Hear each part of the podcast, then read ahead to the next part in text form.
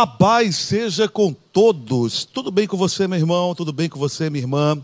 É um prazer mais uma vez estar entrando aí na sua casa, onde você estiver assistindo esse programa, né? Você que está conectado na internet, no nosso canal Igreja Canaã. Queridos, no século XVI, nos primórdios da era moderna, inicia-se uma revolução espiritual. Nós vamos falar nessa noite, nessa noite do dia 31 de outubro, dia que marca os 504 anos da reforma protestante.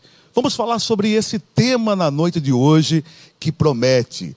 Vamos falar no sentido histórico, no sentido político, social e principalmente no sentido espiritual. A implicação da reforma para os nossos dias. Fique conosco, porque o Direto ao Ponto está começando. E assim como o Senhor Jesus dividiu a história num antes e num depois, podemos dizer que a reforma protestante também foi um divisor de águas que até hoje influencia, com certeza, a igreja cristã. Vamos falar hoje sobre esse tema e nós temos dois convidados muito especiais. Eu quero apresentá-los nesse momento. Antes, porém, eu quero lembrar a você que é muito importante que você se inscreva nesse canal, tá certo? O canal Canaã Recife tem também o sininho de notificações, que é importante você dar aquele clique todo especial para que você possa acompanhar todo o conteúdo gerado aqui direto da Igreja Canaã, inclusive os cultos na quarta-feira, às sete e meia da noite, o culto do renovo, e no domingo, às nove e às dezoito horas. Muito bem, dadas essas informações, agora eu apresento meus convidados de hoje. Bem, primeiro eu apresento o reverendo Roberval Góes, muito conhecido por sua voz, né, passar por tantas rádios no segmento gospel aqui de Pernambuco. Ele que é pastor presbiteriano, advogado, historiador e apresentador do programa Consensos. Pai seja contigo, pastor Roberval Góes, reverendo Roberval Góes, meu amigo pessoal. Já tem quanto tempo Consensos, pastor? Já começo logo perguntando. Paz, meu querido Lucas Cavalcante, eu quero expressar a nossa mais sincera gratidão por receber esse convite tão especial. Você que, para mim, é uma das maiores vozes da comunicação evangélica, da radiofonia evangélica sua, do meio pernambucano. Eu sou um admirador e sou realmente alguém que te respeita muito como profissional, como servo de Deus. Quero trazer um abraço ao pastor Ezequias, né? Ezequias Bezerra, que é um homem de Deus, um homem de fé e um grande empreendedor do reino e que nos traz aqui por trás de todo esse trabalho. Um abraço forte ao nosso querido pastor Ezequias Bezerra. E sobre o Consensos, são 12 anos. 12 anos, 12 anos. de programa Consensos. Realmente tem uma trajetória já aí de rádio, televisão, jornal, projeto social e uma série de outras questões. Hoje o senhor é convidado, o senhor não vai mediar o programa aqui, viu? Eita, que responsabilidade, viu? Você vai ficar do outro lado agora. Mediar é mais fácil. Hoje vai ficar do outro lado, viu? Mas não se preocupe que eu não vou lhe colocar no canto da parede, porque não é um debate, o programa aqui é mais de opinião. Tá certo. Obrigado por ter aceito nosso Alegria convite. toda nossa. Reverendo Roberval Góes. Bom, e quem está com a gente também é o presbítero José Carlos Albuquerque, esse homem de Deus que tem uma simpatia fora do comum, não é?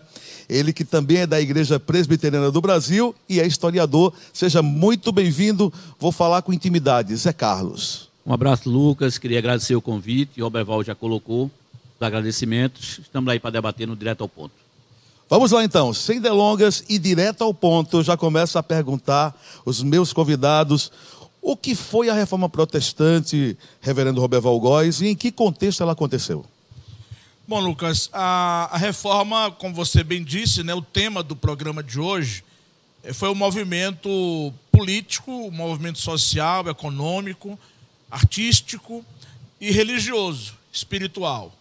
Há um grande erro em achar que a reforma foi apenas um movimento religioso. Não foi.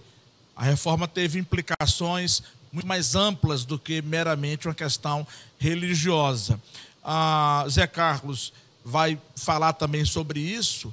É, não foi o um movimento de um, de um nome só, né? Lutero, Calvino, Melancto, é, é, tantos outros homens de Deus estiveram envolvidos nesse processo, mas também nós tivemos antecessores, os pré-reformadores, e surge como resultado de muita inquietação da igreja verdadeira, da igreja autêntica, da igreja cristã, da igreja bíblica, mesmo estando dentro do catolicismo, que se depara com distúrbios e, e adulterações gritantes do movimento católico, a adoração de Maria, é, as, as, indulgências, é, o purgatório e tantas outras questões morais que estavam presentes, o domínio e o governo político do Papa, né, muito poder na mão de um homem só, e por causa disso, então, o movimento surge, o movimento eclode de uma forma muito intensa nessa Europa que tem esses aspectos religiosos, mas que tem outros aspectos políticos, sociais envolvidos, que durante o curso do programa a gente pode desenvolver um pouco mais. Ô, Zé Carlos, é, o nome Lutero parece que ser o nome mais forte, né, quando se fala de reforma protestante. Mas fala um pouquinho sobre outros precursores. Eu sei que o, que o, o reverendo Robert Valgóis já deu uma pincelada em alguns, mas o senhor poderia aprofundar um pouquinho mais? É, nós, porque várias, houve várias reformas, né, como mas já se colocou, já Cobel colocou mais ou menos isso. É, tem reforma na Suíça, reforma na Alemanha. Lutero é o grande nome, mas houve pequenas reformas em, em alguns países. Aí tem Zwinglio, na Suíça, Calvino na França, depois na, na Suíça, e outros pequenos reformadores. Pequeno reformador no sentido de não ter os nomes que você colocou a questão do Lutero. Agora, como foi colocado pelo reverendo Roberval, ela antecede, a reforma explode por uma questão de desvios doutrinários é, da, da, principal igreja, da igreja de Roma, e que vem dentro de um bojo de mudança dos estados nacionais da Europa. Né? Porque a gente, a gente sabe a questão do, do, poder do Papa, daquele contexto de século de, debaixo de, de, da Idade Média, e entrando na Idade Moderna, como você colocou na abertura, os estados nacionais não, não é a Europa de hoje. Né? E havia uma influência muito grande de tributos, de poderio econômico e político da Igreja de Roma. E o dos príncipes, é, que vai ser colocado mais na frente, eles, eles há, uma, há um início da formação dos estados nacionais, a fortalecimento do poder local e corrompendo com a questão da tradição de Roma, da questão do, do, da igreja, a própria igreja, dos erros doutrinários e da própria, do próprio poder econômico que havia é, oprimindo aqueles povos o poder econômico, né, os estados nacionais, como o Zé Carlos colocou, tem uma questão muito importante para o nosso internauta e telespectador entender, é que, por exemplo, a questão do tributo. Né, Roma cobrava o tributo e todo mundo tinha que pagar a Roma. Agora, com o fortalecimento dos estados nacionais, o rei quer receber o tributo. Então você fica pensando, eu vou pagar o tributo a quem? Né? Eu pago ao rei, o rei paga ao papa, eu pago ao papa, o papa paga ao rei, eu pago aos dois. E isso gerou muita insatisfação. Insatisfação de quem paga e insatisfação dos estados nacionais que agora estão se fortalecendo cada vez mais e não estão mais admitindo o poder totalitário do Papa. Lucas, só para você ter uma ideia e o nosso internauta entender com clareza, o Papa tinha tanto poder, poder político. O Papa era uma, um ator político muito importante. O Papa era, na verdade, a maior autoridade existente no mundo. Foi o Papa, por exemplo, que estabeleceu o Tratado de Tordesilhas, que foi o tratado que disse que parte do continente pertencia à Espanha e parte pertencia a Portugal. Quem arbitrou isso foi o Papa. Agora, com o surgimento dos estados nacionais, os estados mais fortes, mais consolidados, os reis e os príncipes começam a questionar o poder papal. Agora, vamos, vamos entrar um pouquinho no cenário que explode a reforma protestante. É, eu dei uma, uma estudada, dei uma pesquisada na internet, e assim, eu fiquei impressionado, por exemplo, o Papa Leão X, a riqueza desse Sim. Papa, se fosse converter para os nossos dias em números atuais, ele teria por ano um milhão de dólares. Eu fiquei impressionado. E a gente sabe as aberrações da Igreja Católica naquele 16 século, é, a ponto de, de colocar dentro da religião verdadeiras aberrações e ter a credibilidade das pessoas. Tipo, é, vamos vender a, as relíquias. Só de crânio de João Batista tinha mais de 10. Não é? É, lasca da cruz, se fosse juntar Todas as lascas que foram vendidas daria para construir a arca de Noé. Então são tantas aberrações e o que é que leva as pessoas a acreditarem nessa, nessa aberração naquele, naquele século a ponto de crer de que aquilo é de fato verdadeiro e o que foi que levou a Igreja Católica passar a, a, a levar esse engano para as pessoas? Leão X foi o Papa do início da reforma, né? E quando é, você coloca essas aberrações, esses desvios doutrinários, realmente é, eles são gritantes, eles são chocantes, mas há dois elementos aí muito importantes para serem entendidos. Primeiro, é que esses distúrbios são filhos de uma época. Nós estamos falando de um período onde não havia nenhum tipo de comunicação, não havia, é, as coisas não aconteciam como acontecem hoje. Mas mesmo as coisas não acontecendo como acontecem hoje, se você fizer uma comparação, Lucas, Zé Carlos, com o, o, a nossa realidade atual, você verá e vai entender com certa facilidade. Porque, por exemplo, o que, que leva hoje em dia as pessoas a acreditarem que um copo em cima de um rádio tem poder para curar uma enfermidade? O que, que leva as pessoas hoje em dia a acreditar nas mandingas, nas crendices, nas superstições preconizadas nos nossos dias. Então, imagine isso no século XVI. Você falou aí do 16 século, mas a, a Idade Média vai do século, V, do século V até o século XV. Então, Foram são mil anos. De escuridão. Foram mil anos. Mil anos de Idade Média.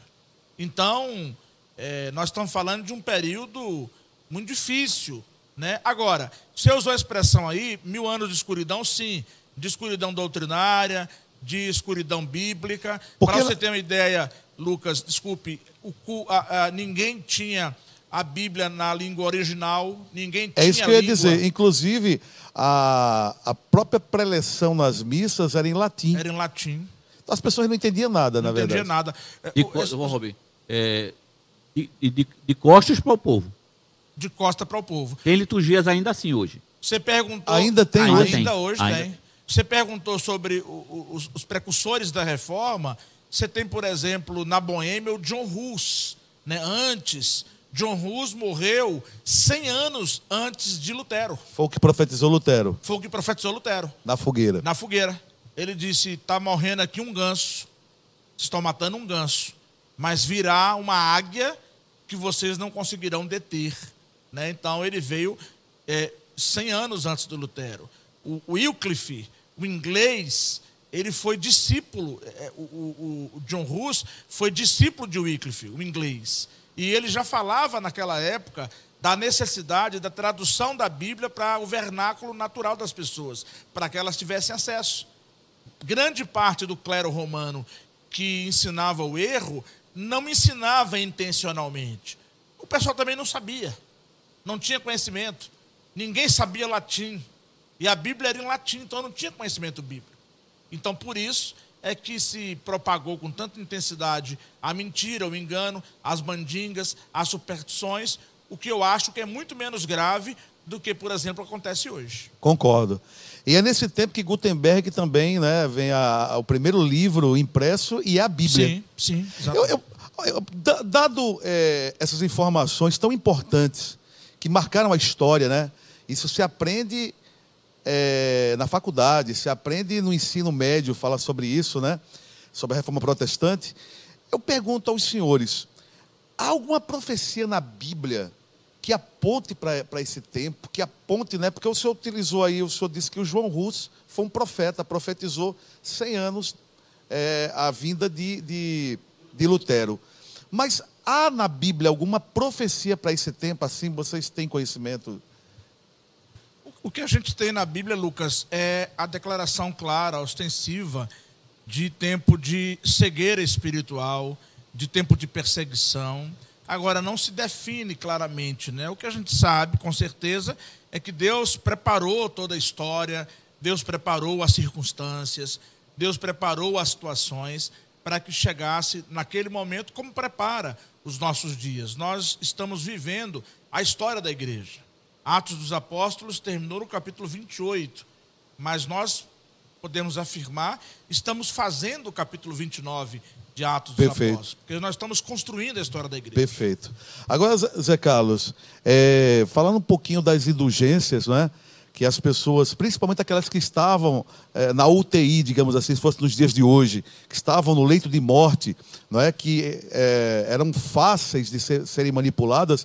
Quantas pessoas não deram quantias de dinheiro na esperança de que iriam para o céu? Eu fico pensando quantas pessoas não morreram nesta situação e hoje estão no inferno, porque a salvação não vem pelas obras, não, não vem através de dinheiro, vem pela fé.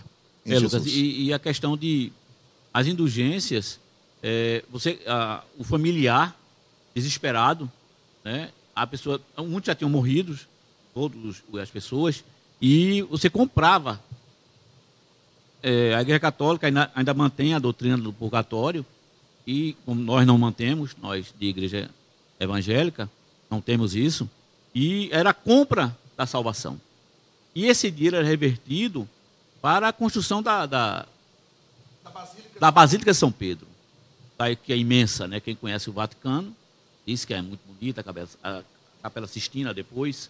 É, para, era mais uma superstição, como o Roberval já colocou e você colocou, da pesquisa que você fez, da cegueira espiritual das pessoas, mantendo esse poder da, da, da, da igreja. E voltando à questão do latim, Roberval, o latim era a linguagem dos clérigos. Lutero, eh, quando ele coloca as 95 teses lá na, em Wittenberg, é em latim que ele coloca. Não era, é, era uma questão interna. A questão da linguagem, como você colocou, não era acessível. O, o culto, né? O culto é uma missa, né? O culto é, na realidade, que a gente tem hoje. O- o- só um detalhezinho do, do que o Zé Carlos coloca, e coloca muito bem, Lucas. É, alguém pode perguntar assim, mas como é que eu. Como é que alguém acredita nas indulgências? Veja, seu parente morreu. Sua mãe, seu pai, seu filho, né, seu sobrinho. Aí chega a igreja católica e fala assim para você, ó, ele não foi tão bom ele não foi tão mal o suficiente para ir para o inferno. Nem foi tão bom para poder ir para o céu. Está no meu termo, Então está purgatório. no purgatório. Agora é o seguinte: você vai ter que pagar para tirá-lo do purgatório e ele ir para o céu.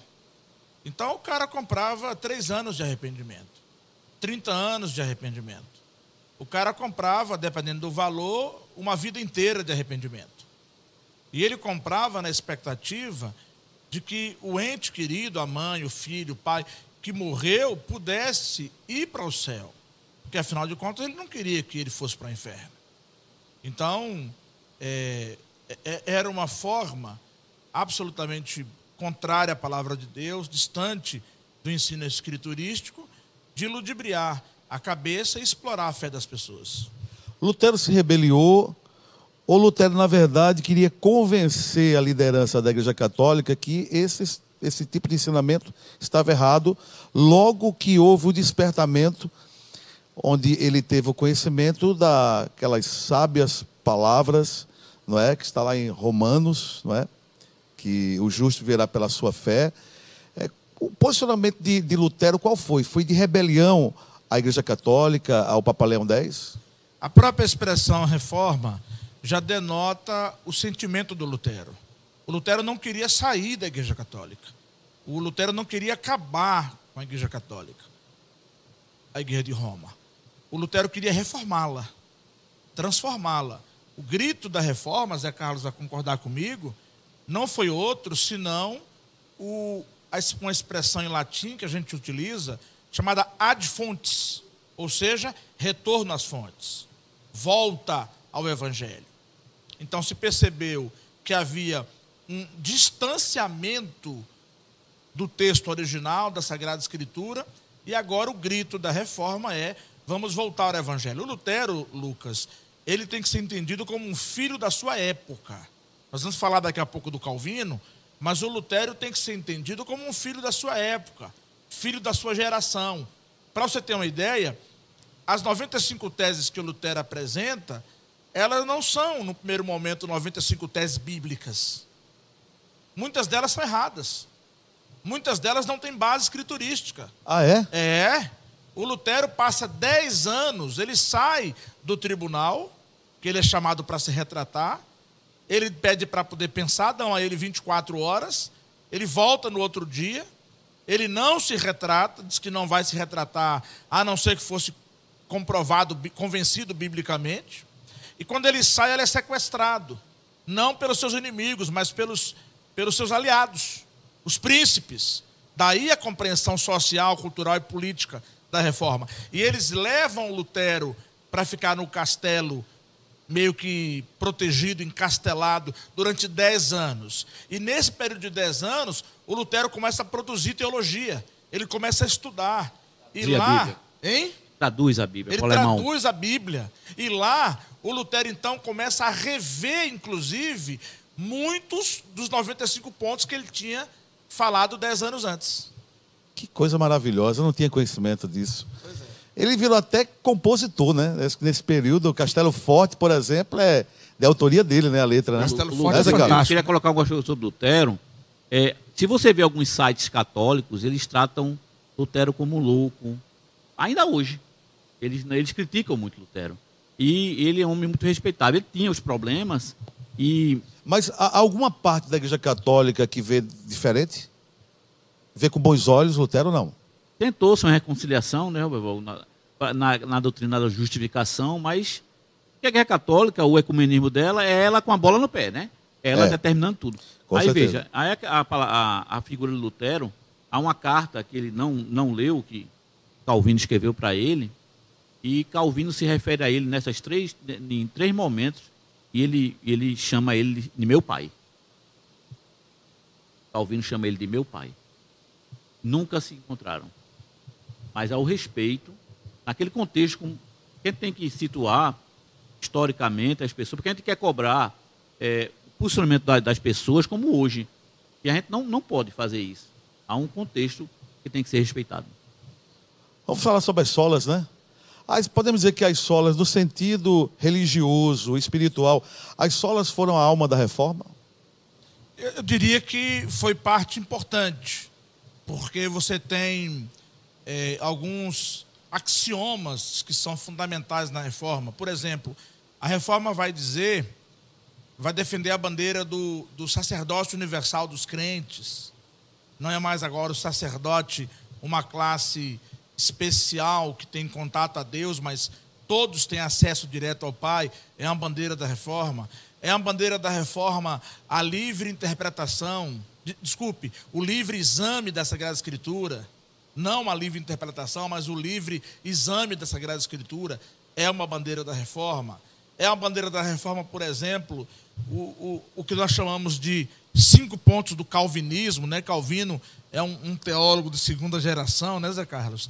E, e aí vem os cinco pontos do calvinismo, né? A, a, a depravação total do homem, a, expia, a, a, a eleição incondicional, a expiação limitada, a graça irresistível, a perseverança dos santos.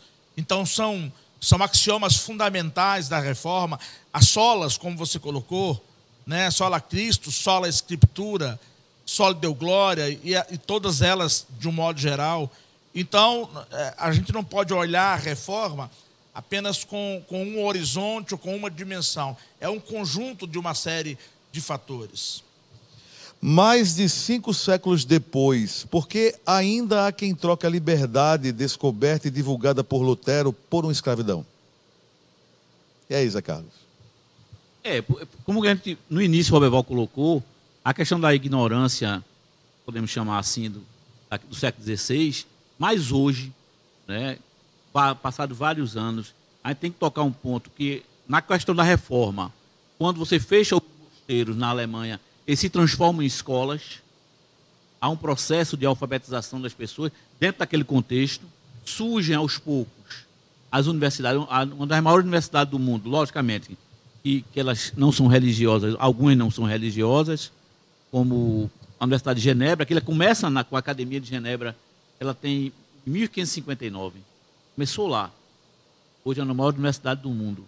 Harvard, Princeton, já depois, né? Dos Estados Unidos. Já depois da vinda para as Américas. Mas é, o que é a reforma? É a volta à escritura. Como você colocou, quem é que vai libertar? Vai ser pela, pela atuação do Espírito Santo e pela leitura da palavra de Deus que vai libertar as pessoas. E esse é o desafio da igreja evangélica hoje ainda. É, ok. Só sobre a voltar um pouquinho sobre a sola, que estão me cobrando aqui. Tem a, a sua produção tá falando assim, né? Faltaram duas solas, né?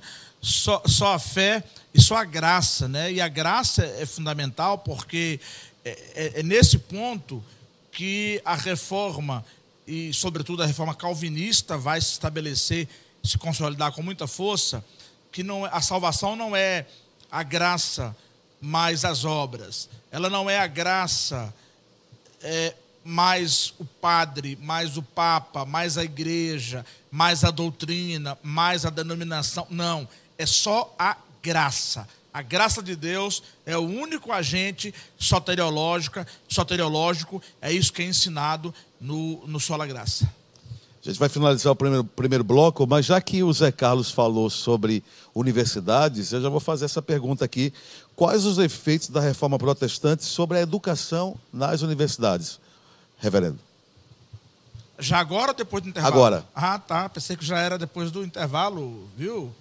Pode, então, pode falar, para finalizar a, esse primeiro a. A reforma, Lucas, ela, por sua própria natureza, né, característica própria, veja, é a tradução do texto original, do texto bíblico, para a linguagem do povo. Ora, mas eu não, não, não basta apenas traduzir a Bíblia para o, para o alemão, para o inglês, no nosso caso, para o português. Eu tenho que ensinar o povo a ler, porque o povo não sabe ler. Então, com essa filosofia de ensinar o povo a ler, por exemplo, é que surge o modelo de escola dominical na Inglaterra né, de pegar os meninos que estão na rua para poder aproveitar o domingo e ensinar os meninos, dar um reforço.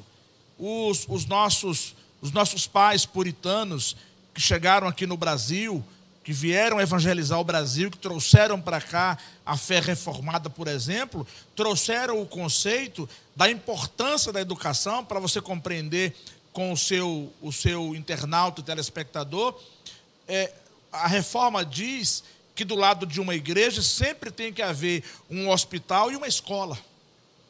A dimensão social, da responsabilidade social. Você pega na prática, você tem a Universidade Mackenzie, a maior universidade da América Latina, é da igreja presbiteriana, de uma igreja reformada. Você vai para Pernambuco, aqui pertinho de nós, o Colégio Agnes, é um colégio da igreja presbiteriana. Em Garanhuns, o colégio 15 de novembro é da igreja presbiteriana. E, e todas essas escolas, para não falar de americano batista, para não falar das outras denominações, todas essas escolas. A Mackenzie é presbiteriana. É presbiteriana. Todas essas escolas e universidades vieram dentro da, da visão, do conceito de que, como igreja, eu exercia um papel social relevante de ensinar as pessoas para que elas pudessem não apenas ler escrituras, mas para que elas pudessem também ter um, um tom crítico e um senso crítico e uma própria leitura crítica da sociedade e do lugar que vive e de como vive. Maravilha. Agora, o senhor tem um jargão lá do Consensus, né? Que geralmente o senhor fazia no intervalo de, um, de uma parte do programa para o outro. Então eu queria que o senhor fizesse aqui, porque a gente vai agora finalizar o primeiro bloco. E toma cuidado, senão eu vou incorporar aqui o espírito de apresentador e o segundo bloco vai ser diferente, viu? Vamos a uma rápida parada. Daqui a pouco a gente volta. Pois é, e você aproveita essa parada, querido, querida, você que está assistindo o programa. É muito importante que você compartilhe para outras pessoas, para os seus familiares amigos. Né? O Direto ao Ponto sempre traz um tema relevante para o seu crescimento espiritual, tá certo? E no intervalo, a gente chama a atenção para você poder, você que é da nossa igreja, pode até dizimar, você que é da Canaã, mas você que não é da nossa igreja, você é um cristão e você entende né, o que significa ofertar. Você pode estar agora contribuindo, aproveitando esse espaço para estar ajudando para que esse programa continue no ar. Você pode ofertar através dos meios digitais que aparecem agora na sua tela, no monitor, não é? Você tem o IBAN, tem o Pix, tem a conta da igreja. Então, enquanto você faz isso, a gente vai para o intervalo, volta daqui a pouco com o segundo bloco do Direto ao Ponto, a implicação da reforma protestante para os nossos dias. Até já.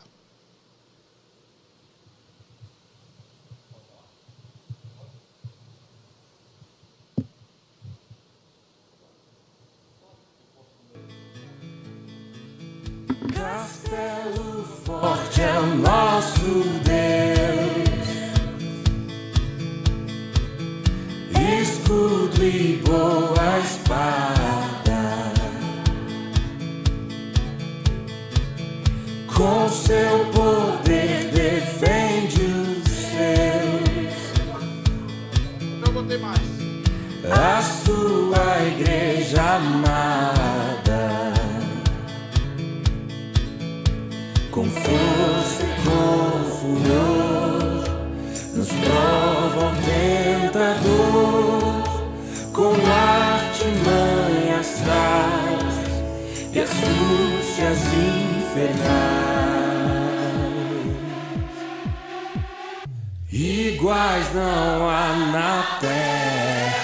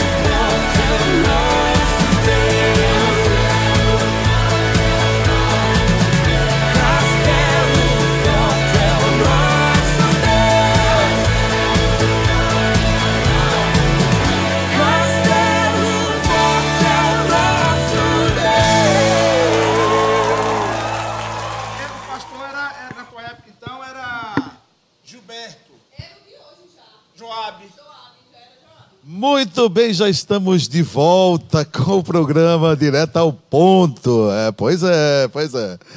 É, Nos pegou de calça curta, viu? Tem um ditado que diz, né? Pois é. Estamos juntos aqui falando sobre a reforma protestante. Não é por acaso, hoje é o dia 31 de outubro, esse domingo. Com certeza, a maioria das igrejas aí tiveram cultos alusivos a essa data, porque de fato foi algo muito importante, foi um fato revolucionário, né? É, como nós, nós já colocamos aqui, que teve o seu papel social, papel político, mas também teve o seu papel religioso, por que não dizer espiritual. Estou com meus convidados aqui, Reverendo Roberval Góes, Zé Carlos, ambos da Igreja Presbiteriana do Brasil. Inclusive, eu, eu acho que eu já devo ter lhe falado isso, mas se eu não falei, eu fico sabendo agora, que minha primeira experiência que eu tive com Cristo, ainda criança, foi numa igreja presbiteriana, em Pesqueira. É o pastor Cornélio. Não sei se vocês lembram do pastor Você Cornélio. já havia me falado. Não sei eu... nem se está vivo, mas eu lembro o pastor Cornélio tocando violão, a música Você o já, hino 15. Você já havia me falado, eu não sei se eu posso falar aqui no ar o que eu te disse quando você me contou. Eu posso Ok, vai, falar? Não. pode. Posso eu não falar? lembro. Pode, eu não lembro, mas pode. Viu, técnico? Cuidado, viu? Eu falei para ele quando ele Cuidado. me disse Cuidado, não vá me expor. Cabe para a senhora também. Eu falei com ele que todo mundo que tem um, um pontinho de qualidade, um dia esteve perto de uma igreja presbiteriana. Para ele, eu falei que ele tinha apostatado na época, mas agora ele voltou para Canaã, então se reencontrou novamente. Glória Graças a a Deus, Deus, por isso. graças a Deus. Mas foi algo maravilhoso, marcante, que eu lembro até hoje. Acho que foi a primeira vez que eu chorei e não chorei por dor, Você lembra do Cornélio? Não chorei de sofrimento, Eu- eu- chorei de alegria da presença Lucas, de Deus. eu acho que ele é vivo. Pois eu é. procuro saber, mas é. da- Procure, é- me dê uma é das resposta, eu quero né? reencontrá-lo. Dos anos 80, né? É, deve tá, ele deve estar, se ele estiver vivo, ele deve estar, eu acho que uns 70, 80 anos. Tem mais, tem Mais, uns né? 80 anos. mais, né? Pois bem, mas vamos voltar ao tema. É, vamos lá. Queridos, o que a- o tema do programa de hoje é o que implica né, para os nossos dias. Eu começo essa essa segunda parte. O que é que implica a reforma protestante para os nossos dias, para os dias atuais? Reverendo Robert Valgóis. Eu, eu, eu entendo, Lucas, que a essência da reforma já é uma resposta a esse questionamento. Porque veja só, vamos, vamos pensar aqui, vamos exercitar os nossos neurônios e tentar entender e pegar o fio da meada. A igreja de Roma está com uma postura ética, teológica, doutrinária, moral completamente desvirtuada. O Perfeito. parâmetro é a palavra de Deus. E aí Lutero, depois Calvino e todos os reformadores, Farel, eles olham, Melanchthon, eles olham e conseguem perceber um distanciamento do padrão bíblico, do padrão escri- escriturístico. Então a reforma é deflagrada com a bandeira fundamental de volta à Sagrada Escritura, de tirar o homem do centro, o antropocentrismo, e voltar para o teocentrismo. Deus é o centro de tudo, da minha vida, do culto, da sociedade. Nós falamos, usando a Confissão de Fé de Westminster, que é a nossa fiel interpretação da Sagrada Escritura para a Igreja Reformada, que o fim principal do homem é glorificar a Deus e exaltá-lo para sempre, gozá-lo para sempre. Então, quando eu olho para os nossos dias, Lucas, eu, eu vejo, Zé Carlos, pelo menos três necessidades de aplicação da reforma odiernamente. Primeiro, eu vejo uma presença forte do liberalismo teológico.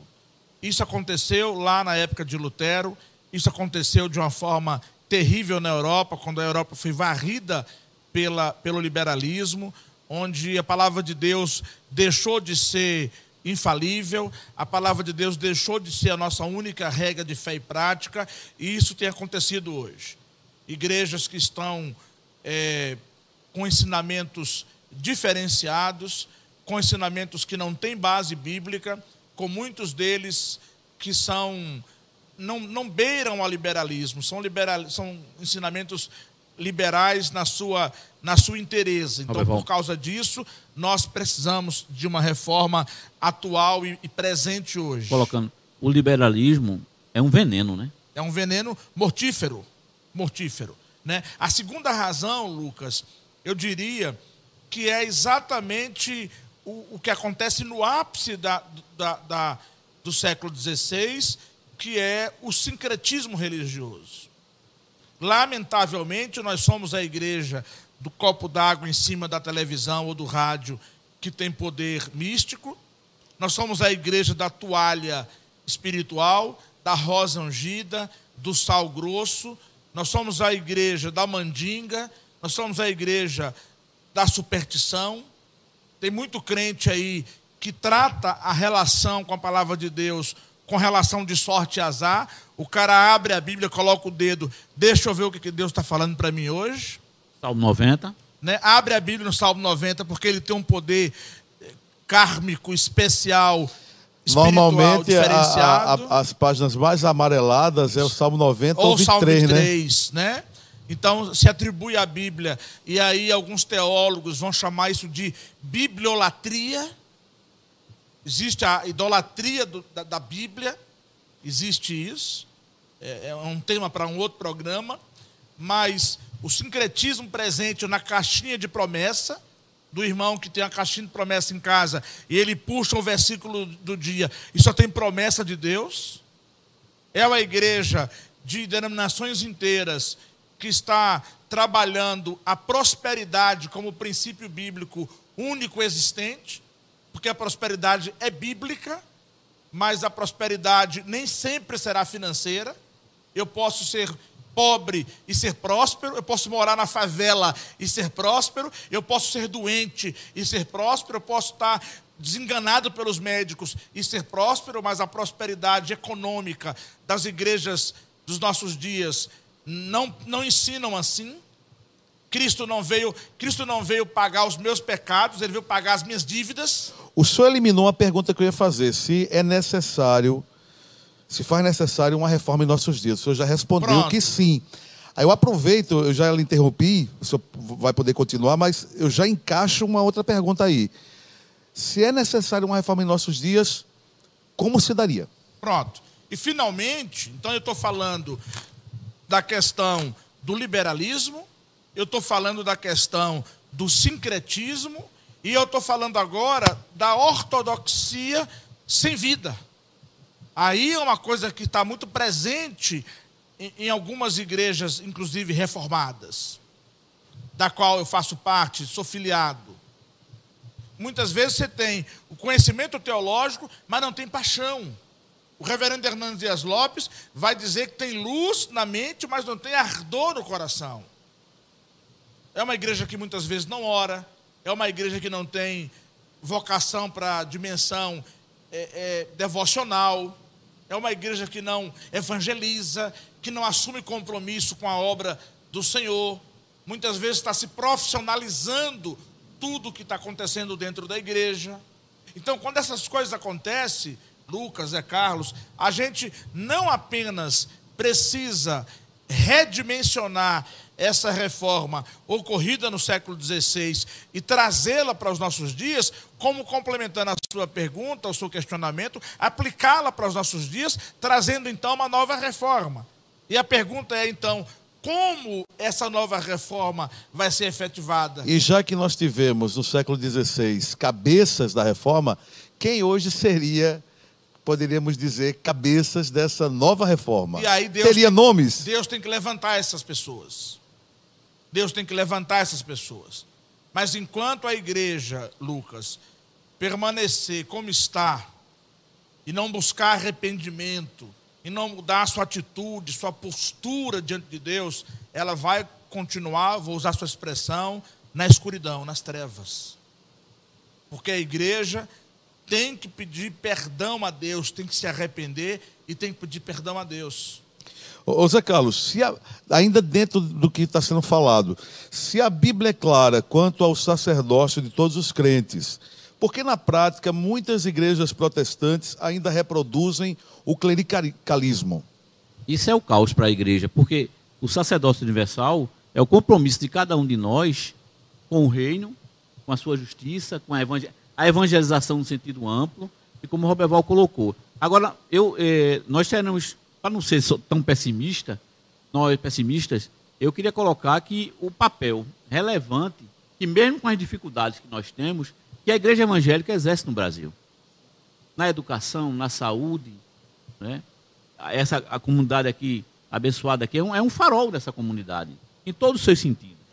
Então, é esse compromisso que a gente tem que ter também com a questão com o, o nosso povo, com as pessoas, que a igreja tem esse compromisso. A igreja evangélica, como toda, ela tem.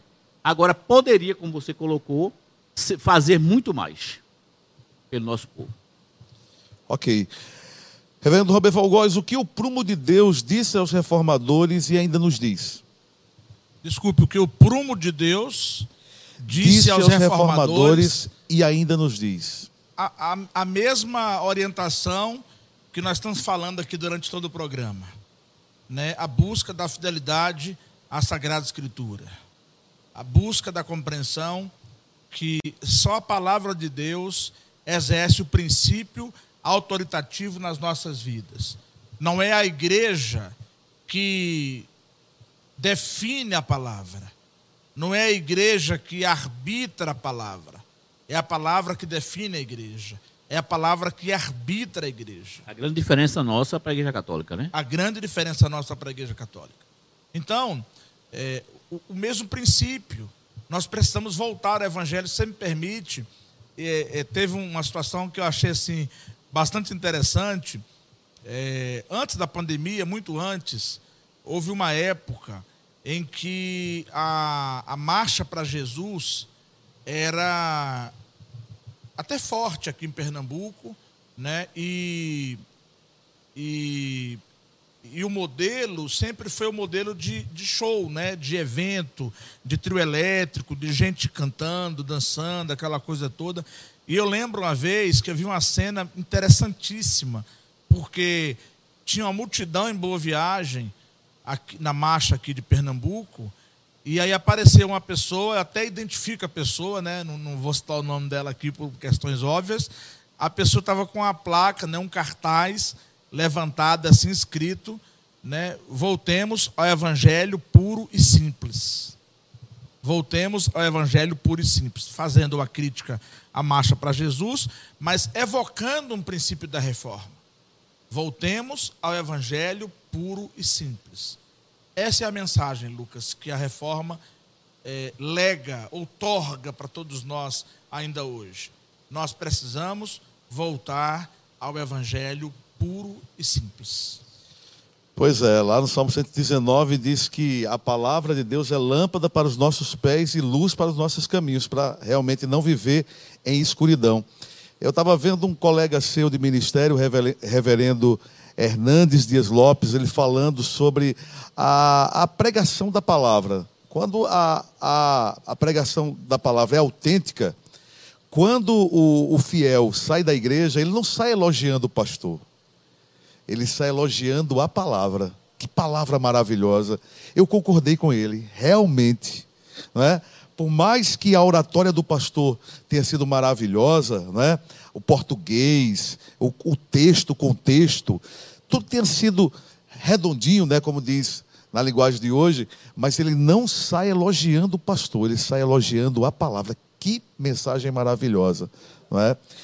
É, é correta, aliás, eu vou pular essa pergunta porque o nosso tempo está se exaurindo, e eu tenho uma curiosidade em relação à figura feminina. Tiveram as mulheres alguma participação na reforma protestante? Para os dois aí. Muito grande, muito grande, né? Você tem um livro, eu estou tentando lembrar agora, Mulher Mulheres da Reforma. Mulheres da Reforma. E você tem várias figuras fundamentalmente importantes, sabe, Lucas? Agora, é, é preciso entender biblicamente qual é o lugar da mulher, né? Tanto entender o contexto histórico, como entender o contexto imediato, remoto e entender os nossos dias. Então, se você pegar, por exemplo, esse livro, né, mulheres da reforma, você vai ver o papel proeminente que elas tiveram ao lado dos seus maridos, influenciando, encorajando, intercedendo, sobretudo, orientando, cuidando dos filhos, né, dando suporte. O, o protagonismo sempre foi deles, sempre foi deles. Mas o papel de auxiliadora idônea, de ajudadora, de acalentadora, alimentadora, né, Zé Carlos? Sempre foi delas. Sim, é, a própria esposa, a Catarina, a esposa do Lutero, que é, há, um, voltando para o contexto, é, a partir do momento da libertação da Igreja Católica, do, do- do fechamento dos conventos, Lutero casa, é, né? As freiras é, saem, né? Vão ser professoras, vão casar com, com os pastores. Um- não é só casar, né? É ter um papel, principalmente na questão educacional. Grandes missionárias que nós tivemos, grandes educadoras que nós tivemos, e no contexto da reforma, elas tiveram um papel fundamental e proeminente no contexto reformado. Bom, ok. Por que existem tantas igrejas protestantes? As mais diversas doutrinas, usos e costumes. Né? Tem aquelas que dizem ser a verdadeira, a autêntica. E o interessante que todas essas igrejas elas conseguem ter seguidores. Eu morei em São Paulo e a gente via é, aquela metrópole, né? Claro que acontece aqui também em Pernambuco, mas eu vi que em São Paulo toda igreja que abre dá gente. É incrível. Lá tem uma, uma cruz cabugá, lá em São Paulo, que é a Celso Garcia, né? Então, a Celso Garcia é feita a cruz cabugá aqui, que tem uma série de igrejas coladas uma na outra. Né? E a gente vê, tem a Assembleia de Deus, dando um exemplo. Há várias divisões, né? Que utilizam o mesmo nome, Assembleia de Deus Seara, Assembleia de Deus isso, aquilo outro. Estou dando só exemplos aqui. E divisões, não é? igrejas que saem de um, de um outro movimento porque não houve uma concordância, não é? que chama-se dissidência. Por quê? Era isso que Lutero pensava, ou os demais refor- reformadores? Será que se eles pudessem ver o quadro que está hoje, o que é que eles diriam? A questão denominacional, ela, ela, ela tem origem na, na- na própria evangelização de missões que recebemos. Ela, basicamente, ela tem uma origem nos Estados Unidos. Os segmentos, lógico que há diversas ondas depois, ondas no sentido positivo, não estou falando negativo não. Mas a questão do princípio denominacional, ela já vem na, na- na própria evangelização. A primeiro, os primeiros evangelizadores, eles já trazem a denominação. O problema não é a denominação, o problema é, é quando as pessoas querem ser mais crentes do que os outros. Deixa eu lhe Querem interromper. combater, querem, querem disputar. Deixa eu interromper rapidinho, porque vem na minha cabeça o seguinte: nós temos algumas igrejas, igrejas assim, que são centenárias. Sim. Igrejas, não é? Que, que a gente conhece a seriedade do trabalho. Então vamos, vamos, vamos colocar as principais: Assembleia, Batista e Presbiteriana. Podemos colocar aqui. Todas elas têm dissidência, não tem? Tem. A Presbiteriana tem. Tem, A Assembleia de Deus é- tem, tem e muito. E Batista nem se fala. tem. Por que tanta dissidência assim? É.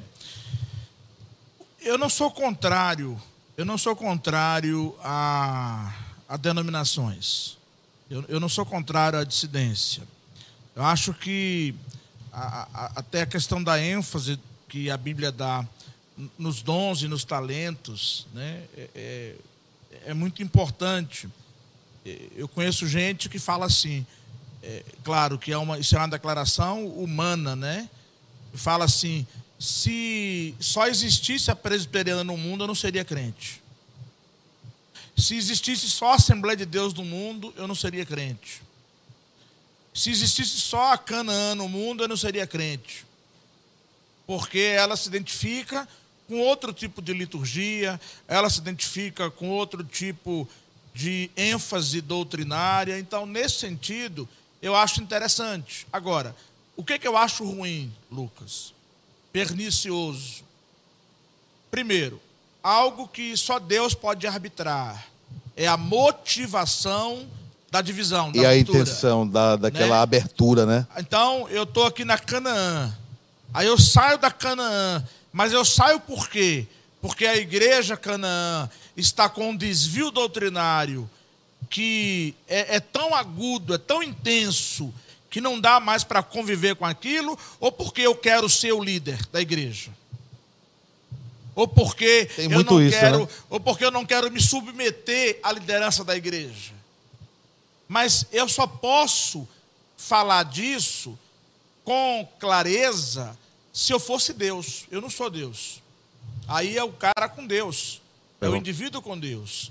A gente percebe que os frutos mostram a essência da árvore. Né? O camarada é, é, não quer submeter, não tem humildade, nunca quis servir, quer ser servido. Então a Perfeito. motivação é completamente contrária à motivação da palavra de Deus. Mas Deus usa. Agora, por outro lado, isso me fez lembrar até um, um- um texto bíblico, né? Que quando Jesus, quando os apóstolos veem um, é, alguém que está ali expulsando um demônio em nome de Jesus, eles vão dizer para o mestre: Olha, ele não está seguindo o Senhor e está fazendo a obra ali. O Senhor quer que a gente censure ele, não é? Foi mais ou menos assim, né? E Jesus vai dizer assim: Deixai-o, quem não é contra mim, é por mim. Quem não é contra nós, é por nós. Quer dizer, então, já naquela época, já havia aquela questão dos apóstolos julgando, e ele sim, Jesus conhecia as intenções e sabia que aquele estava bem intencionado, apesar dele não estar seguindo como os demais. Ô, Lucas, não é o tema do nosso debate, isso aí daria outro debate. E o, o pior acontece, o Oberhol tocou na questão da- das divisões, e tem outro, outra vertente hoje, hoje não, já vem tempo, que é o desigrejado, né? Eita mesmo, hein? calcula-se um 19 tema, milhões, é, dá um debate. Dá um tema, Calcula-se certeza. 20 milhões. Segundo Valdir Benevides, são 19 milhões. 19, 20 milhões. É, é o homem né, da, da- do- dos cálculos, dos números, né? É, é ele. Pois é, tá certo. Eu me lembrei até de uma coisa dele agora, mas fica para É outro melhor não capítulo. contar, não. Não há, não. Não há, tem censura. Deixa, Valdir, deixa, Valdir. Bom, o que as ênfases nas Escrituras, na fé, em Cristo, na graça e na glória, as cinco solas, ensinam para os cristãos do século um? XXI? Ensina que Deus é soberano, acima de tudo e acima de todos. Deus é soberano na minha vida, Ele faz o que Ele quer, aonde Ele quer, sem dar satisfação. O culto é do jeito que Ele disse que tem que ser, a mensagem é do jeito que Ele fala que tem que ser, a liturgia é da forma que Ele diz, o meu comportamento, a minha postura, a minha atitude, a minha salvação. Tudo é da maneira que Ele diz e depende dele. É isso que ensina. Para a gente terminar, há uma carência hoje de crentes de Bereia, daqueles que, apesar de estarem na igreja, ouvindo a palavra, mas conferem se é mesmo assim, porque isso evitaria certos enganos, isso evitaria da pessoa entrar num erro doutrinário.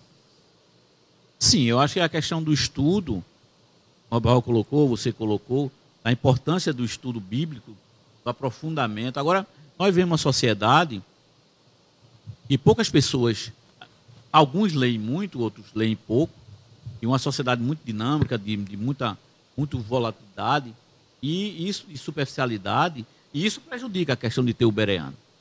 Apesar de termos acesso à informação, mas que tipo de informação? Agora, por outro lado, viu, Zé Carlos, não é um debate aqui, mas só para poder ficar com esse gostinho aqui na, na- no, no programa, já no, no apagar das luzes, eu diria o seguinte, sabe, Lucas? É, de fato, nós precisamos de mais bereanos, nós precisamos de mais estudo bíblico, nós precisamos de mais escola dominical, de mais leitura. Mas, por outro lado, é, você há de convir comigo, hoje muitas igrejas estão montando seminários, é o caso da Canaã, aqui, por exemplo, né? fazendo o seu próprio estudo, né? outras entidades menores estão com seu instituto bíblico, com seu estudo doutrinário. Você tem hoje uma ferramenta poderosíssima nas mãos de todos, né, que é a internet.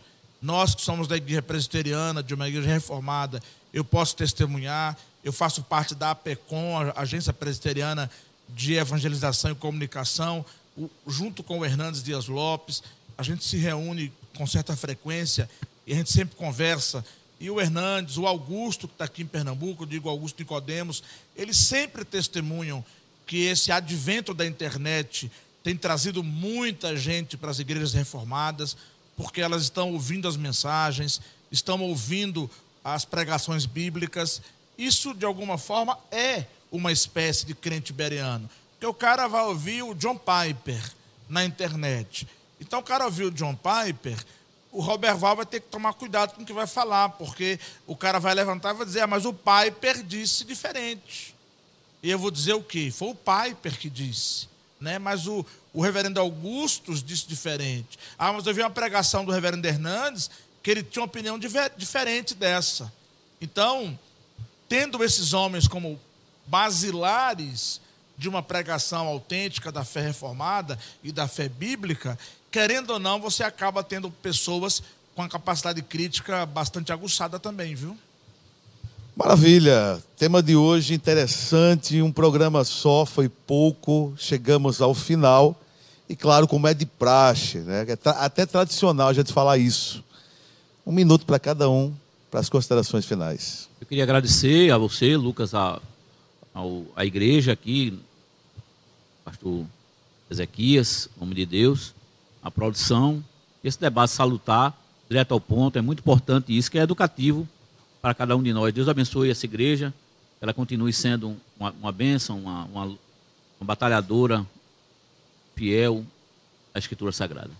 Muito obrigado. Obrigado, eh, José Carlos Albuquerque, historiador, Igreja Presbite- Presbiteriana do Brasil. É Lucas. Presbítero José Carlos. Lucas, uma honra poder estar aqui ao seu lado, aprendendo muito mais com o Perabito Zé Carlos.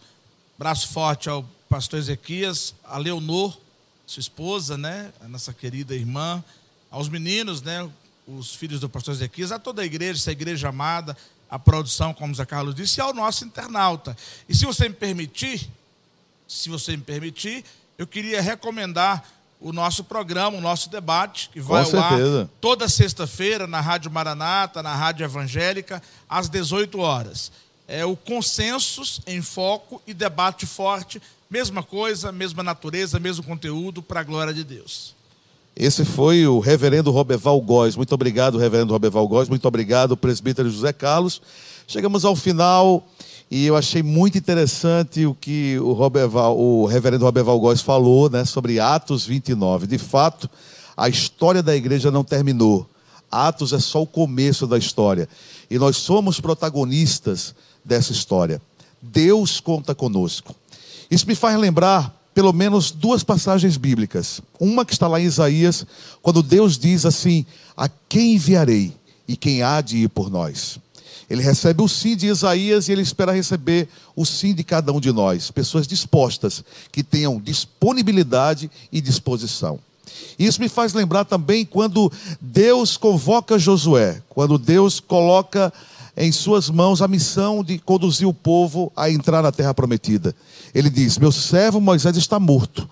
Agora, dispõe-te você, Josué, para atravessar o Jordão. Sabe, Deus não pode contar com quem morreu.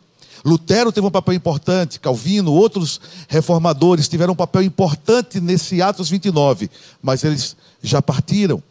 Agora, Deus conta comigo, com você, Deus conta conosco. Que possamos então ser crentes que façamos a diferença nesses dias atuais, que também vive dias de escuridão. Que possamos assumir de fato o nosso papel de que é ser luz nesse mundo tenebroso. Que Deus te abençoe e até o próximo, direto ao ponto, se assim o nosso Deus nos permitir. Até lá.